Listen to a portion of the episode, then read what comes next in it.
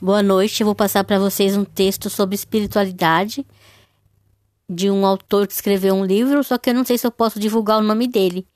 Mas ele é muito bom e eu concordo com os pensamentos dele. Pelo tudo que eu já ouvi, tudo que eu já aprendi na vida também, tem um pouco escrito aqui nesse, nesse, nesse texto. Nossa mente é como uma xícara. Quando estamos doentes, é quase certo que a xícara está cheia e cheia de líquido envenenado. Se você deseja cura, convença-se de que, primeiramente, precisa esvaziar sua xícara para que um novo conteúdo saudável possa ser derramado. Muitos enfermos vão aos santuários da fé em busca de cura, mas suas xícaras estão cheias de rancor, impaciência, preconceitos, desamor por si mesmo, animosidade em relação ao próximo. Isso é uma vergonha. Será que há espaço em nossa mente para que o poder supremo entre e realize seus milagres?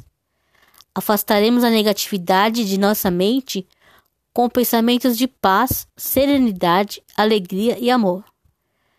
Não espere ter saúde para agir assim. Faça assim para ter saúde. Aqui temos nossa mente agitada com a oração, com a contemplação da natureza, com o silêncio interior. Abra então sua mente para receber a presença de Deus. Mas, para isso, você precisa esvaziar a xícara. Do que ela está cheia?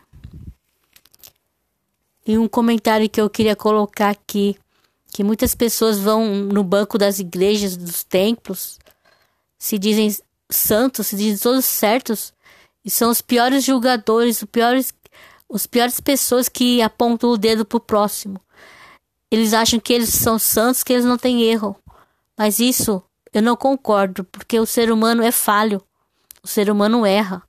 Não precisa estar uma pessoa estar o tempo todo é, falando do, do próximo. Quando a gente aponta um dedo pro, pro outro, tem três dedos apontados pra gente. Então a gente tem que pensar melhor antes de acusar alguma pessoa, ou de fazer bullying, ou de falar alguma coisa de outra pessoa.